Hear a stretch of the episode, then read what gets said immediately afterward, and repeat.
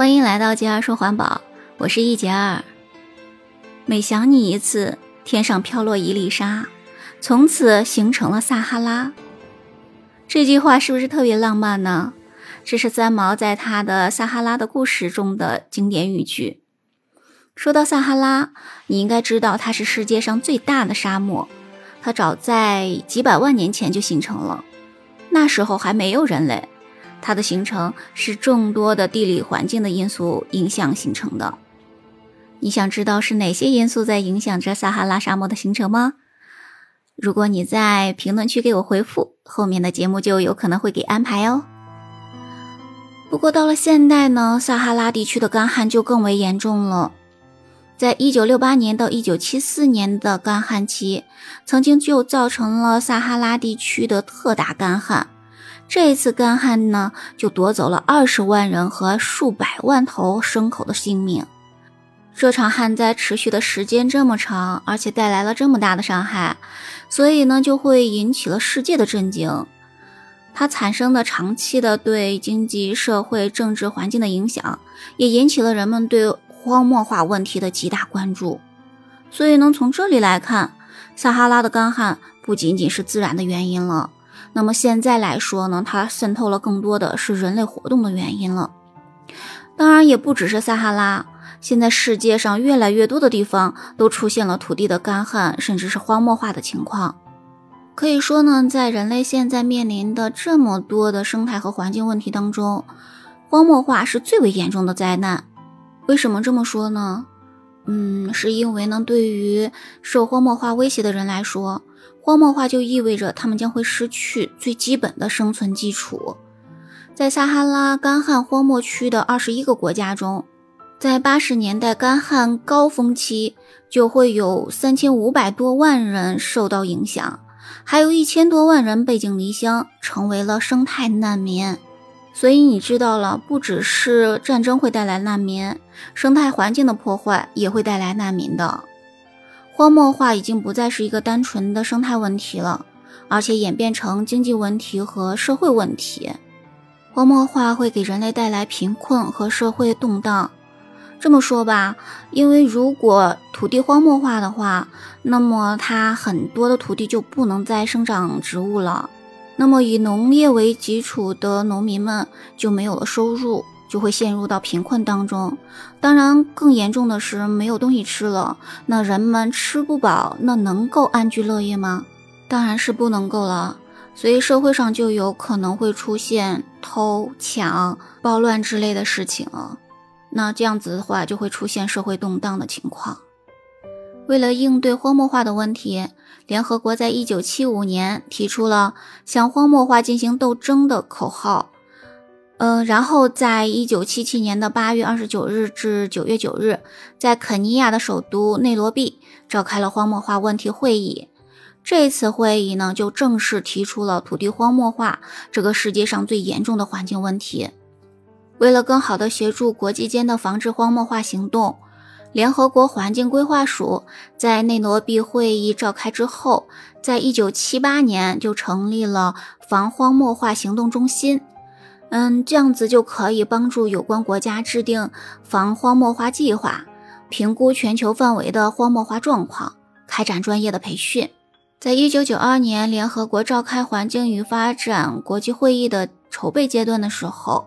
荒漠化问题重新被提到议事议程上来，在这个期间呢，以非洲国家为代表的发展中国家就认为，当前的工业国家更关心的是森林公约，而荒漠化问题是受到了冷落的。所以呢，经过了一些努力，嗯，大家就认为应该制定一项荒漠化国际公约。所以在之后的会议中，就通过了一项决议。成立了一个关于防治荒漠化公约的政府间谈判委员会。这个公约的名字特别长，我来给大家说一下哈，就是联合国关于在发生严重干旱和或荒漠化的国家，特别是在非洲防治荒漠的公约。这个公约的名字真的是非常长，嗯，不过在这一次成立了这个公约的政府间谈判委员会之后呢，这个公约谈判就从一九九三年的五月开始了。经过了五次的谈判，在一九九四年的六月十七日，这个谈判就完成了。所以六月十七号就成为了国际社会对防治荒漠化公约达成共识的日子。在一九九四年的十月十四日至十五日，那在巴黎就举行了公约签字仪式。在这个仪式上，我们中国也派出了当时的林业部部长代表我们中国的政府签署了公约。又过了两个月，在一九九四年十二月十九日，第四十九届联合国大会，嗯，就通过了一项决议，决定从一九九五年把每年的六月十七日定为。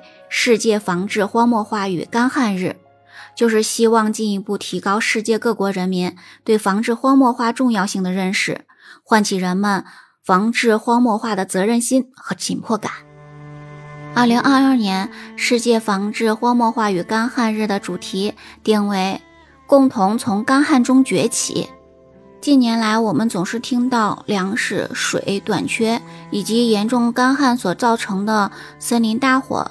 等等问题是越来越严重了。据统计，在一九零零年至二零一九年间，干旱就影响了全球二十七亿人，造成了一千一百七十万人的死亡。所以，预计到二零五零年，全球四分之三以上的人口都将会受到干旱的影响。那我们刚才说到的。共同从干旱中崛起这个主题，就是为了突出这次纪念活动的重点在于及早采取行动，防止灾难性的后果。咱们中国西部大部分地区也是很干旱的，而且多年来的开发利用，使得很多地方的土地都面临着退化、荒漠化的危险，所以也是迫切要进行防治工作的。不过，令人欣喜的是，我们中国已经建立了五十三个全国防沙治沙综合示范区，封禁保护沙化土地总面积一百七十四万公顷，建设了一百二十个国家沙漠或石墨公园。经过了这么多年的治理，哦，我们中国的四大沙地，包括毛乌素、浑善达克。科尔沁和呼伦贝尔这四大沙地生态状况整体都得到了很大的改善，林草植被增加了两百二十六点七万公顷，沙化土地减少了十六点九万公顷。另外，美国国家航空航天局提供了一份数据，说仅仅中国一个国家的植被增加量就至少占到过去十七年世界植被总增长量的百分之二十五。这十七年指的是从二零零零年到二零一七年，可以说呢，我们中国为全球土地退化零增长做出了重要的贡献。但是在我们中国，沙漠化的土地还有很多，这场硬仗我们还是继续要打下去的。你生活的地方有土地荒漠化的情况吗？你是怎样看待全球土地荒漠化问题的呢？在评论区跟我分享一下吧。也可以加入我的听友群来一起讨论，搜索 J I E E R 六幺八，也就是杰二的全拼，G E 杰 E R R G I E E R 加黄金分割数字六幺八，G I E E R 六幺八就可以找到我了。今天的分享就是这些了，感谢你的聆听。如果你也喜欢我的节目，不要忘记订阅、关注、点赞哦。我们下期节目再见，拜拜。